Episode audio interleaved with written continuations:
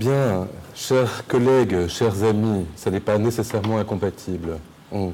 Je voudrais tout d'abord très très vite remercier Olivier Robert et ses collaborateurs pour cette invitation, et Olivier en particulier d'avoir pris le risque de m'inviter. Tu me connais, tu assumes. Euh, vous connaissez ce, livre d'un écrivain qui en principe devrait vous être familier, il s'appelle Mat, et en particulier un texte plus particulier qui s'appelle La promesse. Dans La promesse, le flic euh, avoue être incapable de trouver l'assassin auteur d'une série de, meurtres grâce à son intelligence. Il choisit donc l'option inverse qui consiste à essayer de trouver la prochaine victime grâce à la folie, à la folie de l'assassin. C'est donc une intervention de cet ordre-là que je vous propose. Je ne vais absolument rien vous proposer de sérieux, mais je crois par contre que, euh, en changeant radicalement de point de vue, on peut peut-être, d'une certaine manière, paradoxalement, faire avancer les points de vue. Alors, c'est donc une introspection psychanalytique collective à laquelle je vous convie, avec comme question fondamentale, mais elle est totalement sous-jacente, la question de qu'est-ce qui fait document aujourd'hui? Oui, oui. Et comme le proposait récemment mon ami euh, et collègue Christophe Bulté, les articles scientifiques sont essentiellement là pour apporter des réponses à des questions. Je suis d'accord avec ça. Je crois que les colloques sont plutôt là pour ouvrir les questions et donc n'attendez aucune réponse de ma part aujourd'hui. Ce sont bel et bien exclusivement des questions. Bon, voilà. Après cette captatio benevolentie, vous, vous avez le droit de m'assassiner à la fin de la conférence. Donc la question que, que je vous adresse et que je m'adresse depuis bien longtemps et la question de savoir si effectivement une archivistique multidisciplinaire existe, partant de l'idée que la question sous-jacente est de savoir si une archivistique disciplinaire existe. Bon, vous le savez bien, l'archivistique s'est affirmée comme discipline scientifique depuis grosso modo un siècle, voire un peu plus, avec un débat. Euh, la question de savoir si on fixe cette naissance à l'apparition du premier manuel d'archivistique, Müller, Feit Freund, 1898, ou d'autres à l'envoi de la circulaire de Nathalie de Wailly, 1841, dont il est dit qu'elle détermine la première conceptualisation du principe de respect des fonds. Conceptualisation, c'est un mot à retenir. On pourrait prendre d'autres dates, hein, la fondation des premières écoles, Naples, les grandes législations archivistiques, etc., etc. Ça ressemble à un débat de qui pourrait sembler parfaitement vain et derrière lequel se cache, à mon avis, un enjeu tout à fait réel, l'archivistique possède-t-elle une véritable dimension scientifique? Vous êtes toujours là, tout va bien. Parce qu'en effet, comme je vous le disais tout à l'heure, comment traiter d'une archivistique multidisciplinaire, comme l'annonce le titre un petit peu prétentieux de ma communication, si le statut de la discipline elle-même n'est pas disciplinaire? Et je soutiens donc qu'en arrière-plan du débat relatif à la date de naissance de l'archivistique se cache un réel enjeu la détermination de l'archivistique comme discipline scientifique, ou pas, et que c'est ce type de débat-là qui se trouve dissimulé derrière cette histoire ou cette historiographie au choix.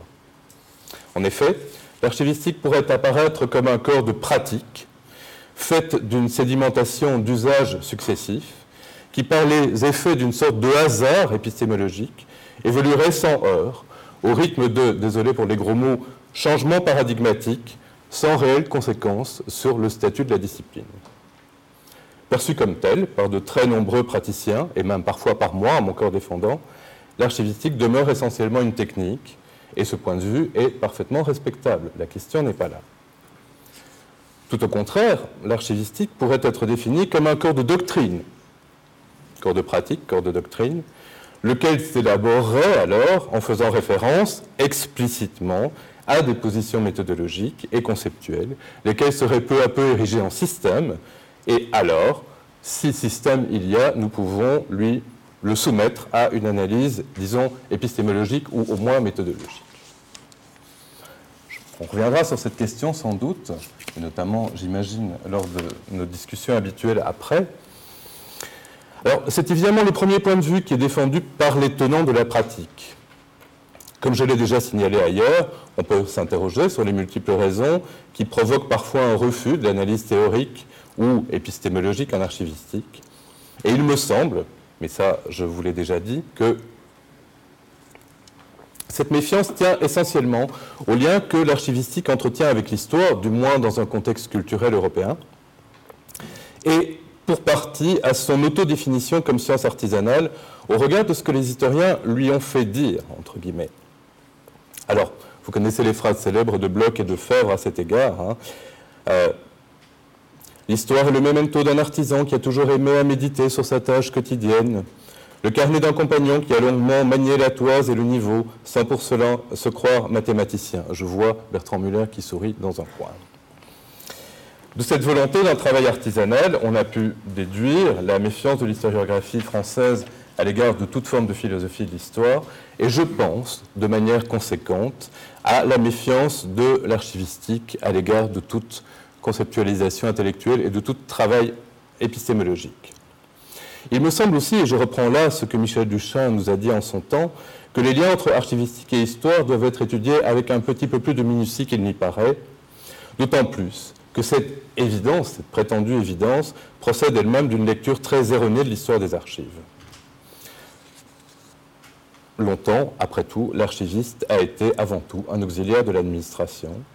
Aujourd'hui, depuis un peu plus d'un siècle, son activité, d'un demi-siècle, son activité est de plus en plus fréquemment rangée, dans certains pays du moins, Claude, je pense à toi en disant ça, dans la catégorie des professions de l'information, sans référence particulière à l'histoire.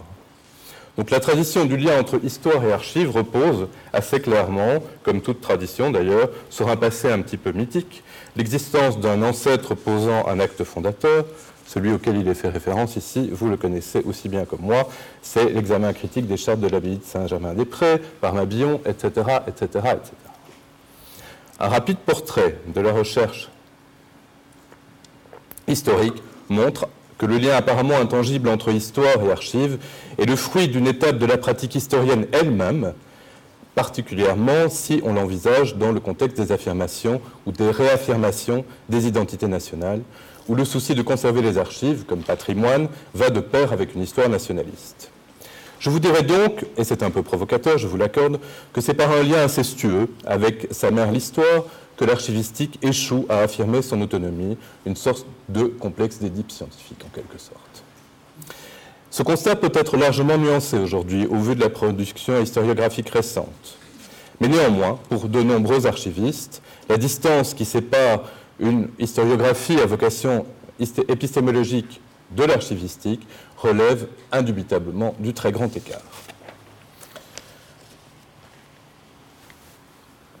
On peut se poser des questions, évidemment, de savoir pourquoi cela pose problème, et ces questions demanderaient une analyse très très nuancée qui varie en fonction des contextes scientifiques eux-mêmes et des contextes, disons, culturels au sens large du terme.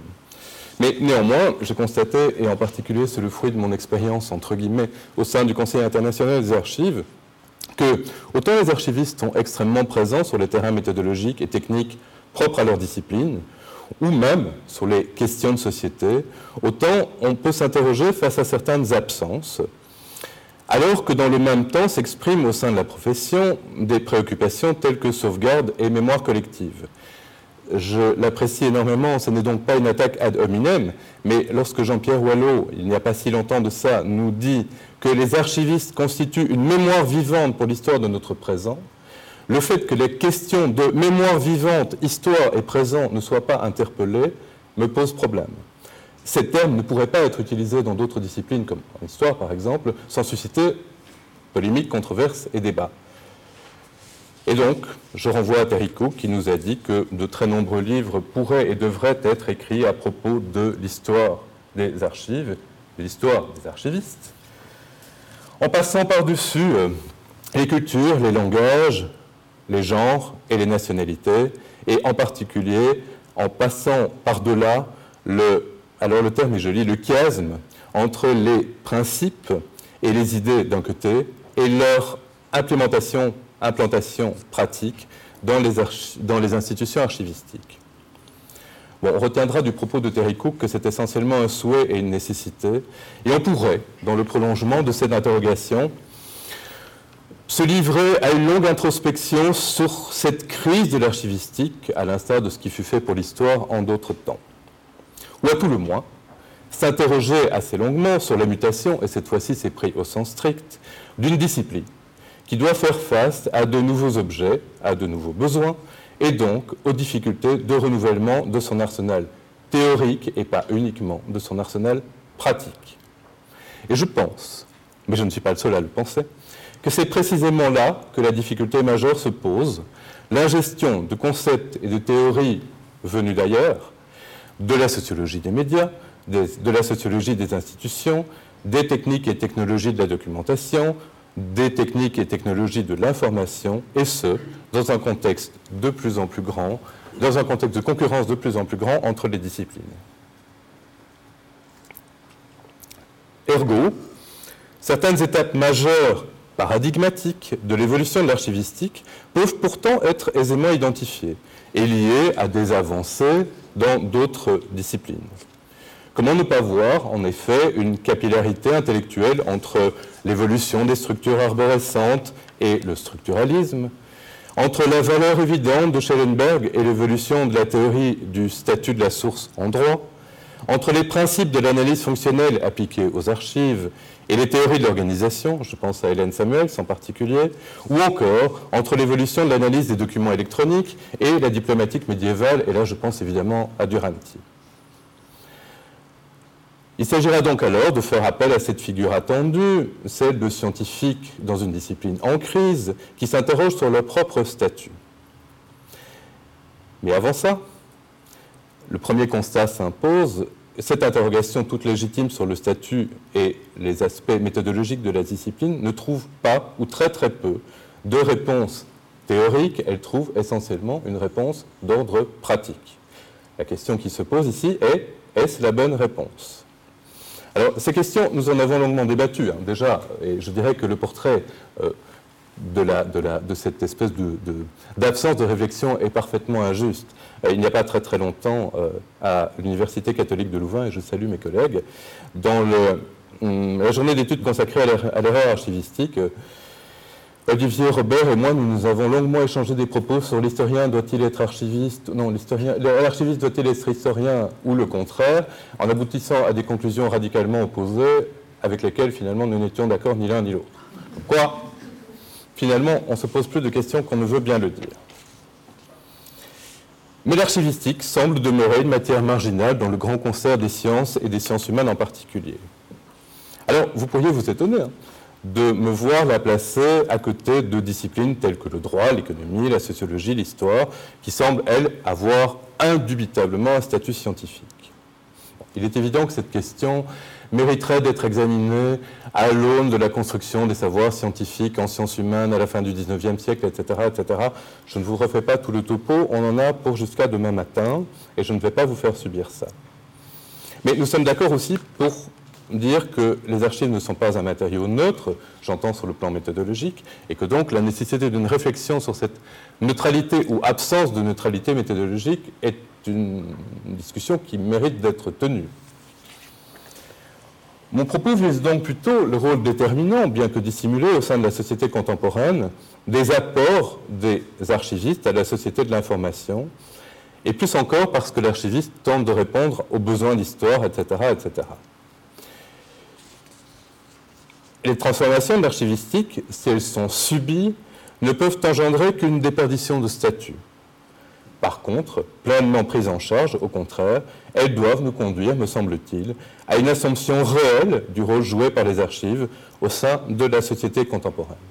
Et notamment de la question de savoir ce qui fait document et donc éventuellement ce qui fait archive. Lors d'un débat relativement récent à l'Université de Dijon au cours de la journée consacrée à historiographie et archivistique, écriture et méthode de l'histoire à l'aune de la mise en archive, nous avons notamment évoqué, et après l'intervention de Bertrand Muller, qui sourit toujours dans son coin, la question des trois âges documentaires. La question de savoir ce qui fait document, je le mets entre guillemets, ou non, y a pris un tour crucial, ou en tout cas tendu, Lorsqu'une opposition majeure est apparue, pour d'aucuns, ce qui fait document tient au fait de pouvoir être méthodologiquement déterminé par la théorie archivistique, c'est-à-dire que répond à la notion de document ce, je mets des guillemets, qui serait notamment déterminé par les règles de tri, de description, de conservation, etc. etc. Il me semble au contraire que ce qui fait document est précisément sa prise en compte ou pas par l'archivistique, et en l'occurrence par les praticiens des archives. Mais donc, cette détermination peut être figée par un corps de pratique, d'un côté, ou au contraire, évoluer selon l'évolution des corps des théories. je vais revenir à travers les exemples des archives de laboratoire.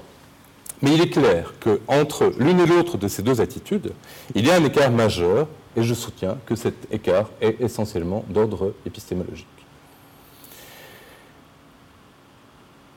Si j'évoque cette question, c'est précisément parce qu'il me semble que la position qui consiste à souscrire à un corps de théorie existant afin de déterminer ce qui fait ou non document, et a fortiori ce qui fait ou non archive, présente une très très forte analogie avec le débat relatif aux théories de Jenkinson que j'ai eu l'occasion d'évoquer euh, notamment à Louvain.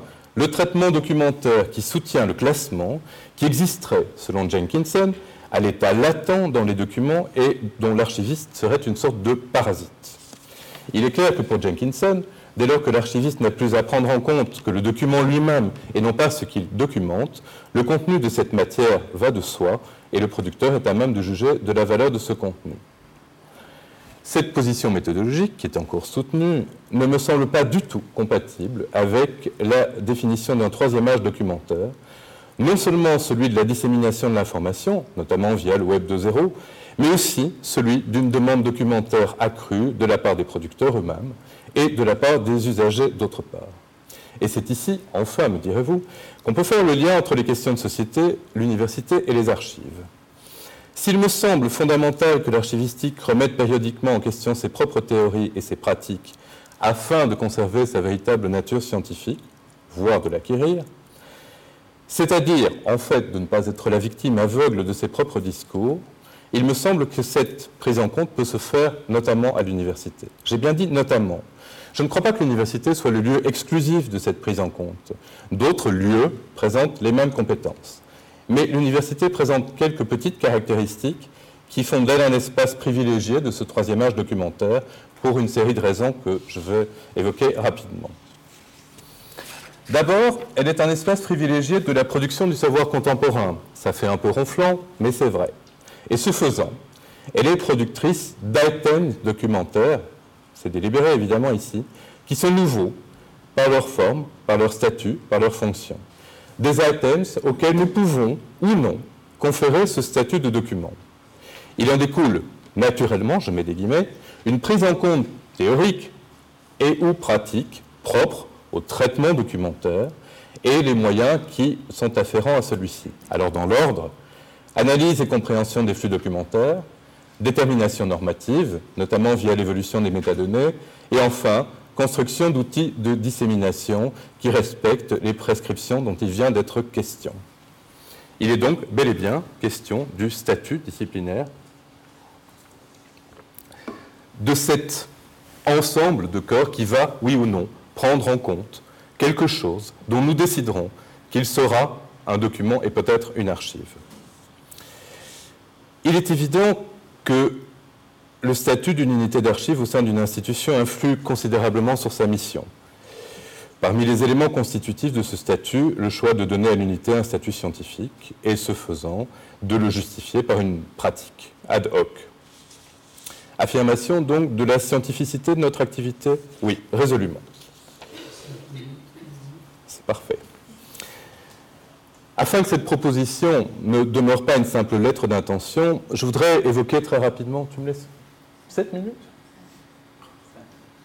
Je voudrais évoquer rapidement avec vous trois démarches dont je ne vous dis pas qu'elles ont été couronnées du succès, mais dont je peux au moins vous dire qu'elles étaient dans la suite plus ou moins logique de ce que je viens de, vous proposer. D'abord, un travail que nous avons fait euh, notamment à l'ULB autour des archives de laboratoire. La question des archives de laboratoire est une vraie, vraie, vieille question. La question du traitement des archives scientifiques en sciences humaines est un problème. C'est un problème tout aussi, voire plus complexe en sciences exactes. Et il y a différents groupes de travail qui travaillent là-dessus depuis fort longtemps. À défaut de pouvoir appréhender convenablement l'idée même de documents dans les archives de laboratoire, nous nous sommes tournés vers les producteurs de ces documents eux-mêmes. Et là, je pense en particulier à une expérience faite avec euh, un gros laboratoire de recherche en biologie moléculaire. Et c'est en fait en essayant d'ingérer, si je puis dire, leurs propres pratiques et leurs propres théories, et c'était extrêmement compliqué, il nous fallait des traducteurs, si je puis dire, que peu à peu, nous avons réussi à construire des instruments qui nous paraissaient justifiés sur le plan théorique et qui répondaient aussi à leurs exigences méthodologiques, en l'occurrence un outil que nous avons baptisé d'un nom un petit peu barbare et qui s'appelle un métaprotocole, et qui consiste en fait à associer au protocole expérimental du laboratoire, un protocole documentaire qui réponde à, chacune, à chacun des instants entre guillemets, du protocole euh, de laboratoire proprement dit. Euh, c'est complexe à mener, ça n'est pas quantitativement très satisfaisant, mais au moins méthodologiquement, nous nous sommes mutuellement reconnus, si je puis dire. Et je crois qu'il y a eu là un, véritable pas en avant. Un autre exemple a été pour le travail fait sur les euh, archives orales ou sources orales, des questions que nous nous sommes posées en triangle. Alors, historien, linguiste, euh, psychologue cognitif, la question de savoir d'abord si ces sources étaient véritablement utilisées ou utilisables par des historiens et à quelles conditions. Apport très intéressant là des linguistes qui nous disent effectivement que, et vous me pardonnerez l'aspect trivial de l'exemple, mais est-ce que je l'ai tué ou est-ce que je l'ai tué ne veut pas dire du tout la même chose. Or, il se trouve qu'une transcription plate pourrait vouloir signifier une chose et pas l'autre. Donc, un traitement d'ordre de pragmatique linguistique qui nécessitait qu'on aille à la source elle-même. Mais comment faire? Un travail avec des gens qui font de la psychologie cognitive qui montre qu'effectivement, si je vous dis je ne suis pas d'accord avec vous ou je ne suis pas d'accord avec vous ne veut pas dire du tout la même chose. Et donc, l'apparition progressive de normes de description qui intègrent ce qu'on appelle le paraverbal. C'est évidemment très intéressant. Vous allez me dire quel rapport avec les archivistes? Eh bien, un long travail normatif qui a consisté à essayer d'ingérer toutes ces normes de description dans des normes de description archivistique, à en faire quelque chose d'ordre de complémentaire, de sorte que ces sources orales puissent être utilisées par des historiens, des sociologues, des psychologues cliniciens, etc., en étant rassurés quant au marquage scientifique de ces sources, en se disant qu'ils n'étaient pas en train de commettre des erreurs méthodologiques en les utilisant. Eh bien là aussi, ça a vraiment été de l'ordre de la compromission positive, c'est-à-dire c'est par un échange et une ouverture à nos pratiques et à nos théories respectives que nous avons pu avancer.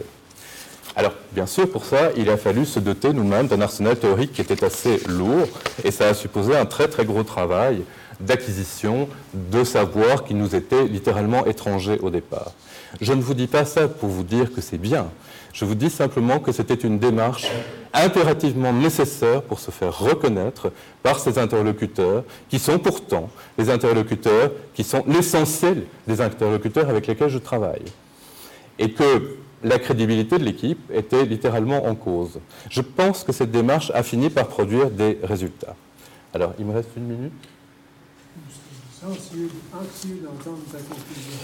Mais la conclusion est une absence de conclusion en réalité, Claude, et tu le sais très très bien. La conclusion est de dire qu'il faut maintenir une archivistique, une science des archives plutôt vivante au sein des universités, y maintenir une archivistique véritablement scientifique, c'est-à-dire qui soit à mes yeux capable d'un travail épistémologique, parce qu'on peut avancer que la volonté émancipatrice de l'archivistique sera d'autant plus crédible qu'elle fera une large part aux concepts, instruments et analyses issus d'autres disciplines, et que cette exigence remplit donc une double fonction, celui de l'obtention d'une crédibilité accrue dans une nébuleuse scientifique très exigeante et d'une adaptation au contexte documentaire extrêmement changeant. Je vous remercie.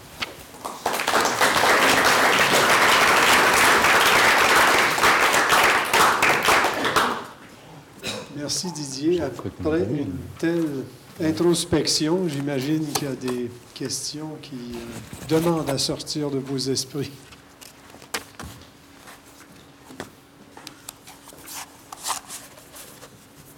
J'étais mauvais à ce point-là.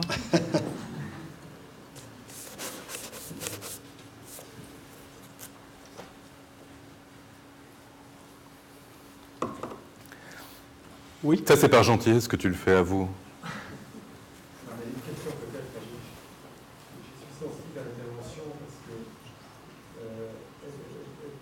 pour moi, quand c'est un problème, c'est un problème qui me paraît extrêmement important pour un affaire d'archives de la connaissance de façon générale. Je sais bien que les problèmes des archives des universités sont très souvent comme des archives administratives, des universités ou des administrations de l'État et que euh,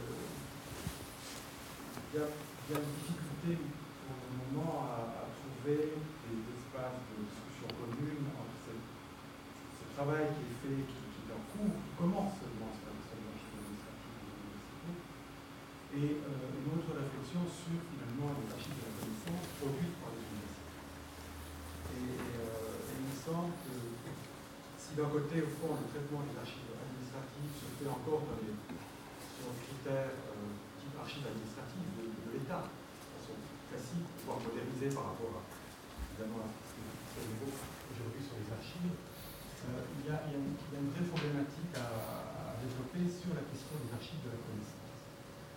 Notamment parce que je crois que ces archives de la connaissance non seulement doivent être traitées comme des archives, c'est-à-dire euh, bien sûr en fonction de, de, de, conservation, de leur traitement, des inventaires à construire, etc.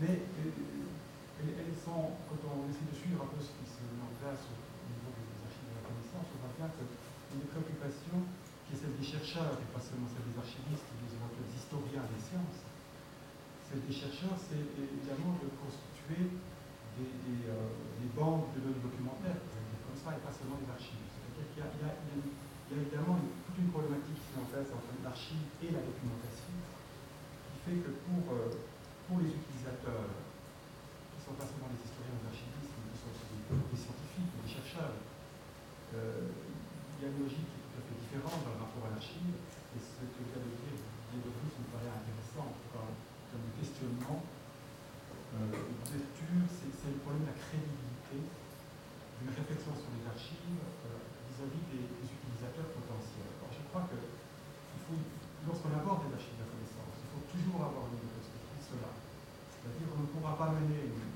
réflexion euh, efficace qui va réussir en termes de programme de, de, programme de conservation si on ne tient pas compte que les utilisateurs sont les chercheurs. Ils resteront les chercheurs il faut absolument réussir à, collaborer avec les chercheurs. Euh, mais ça veut dire aussi qu'il faut revoir un peu les, modalités de travail. Alors j'aimerais bien que tu nous en dises un peu plus précisément sur, l'expérience que, tu as menée, sur une des expériences que tu as menées euh, à, à qui paraît intéressante.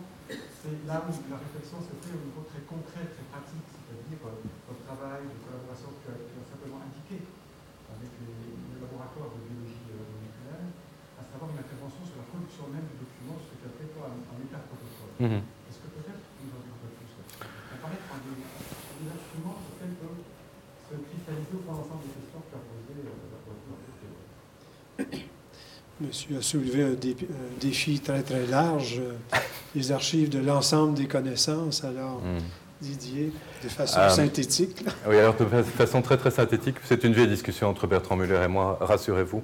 C'est un peu un numéro de duettiste, mais euh, alors très très rapidement, euh, Bertrand, enfin, je, je, botte en touche deux minutes.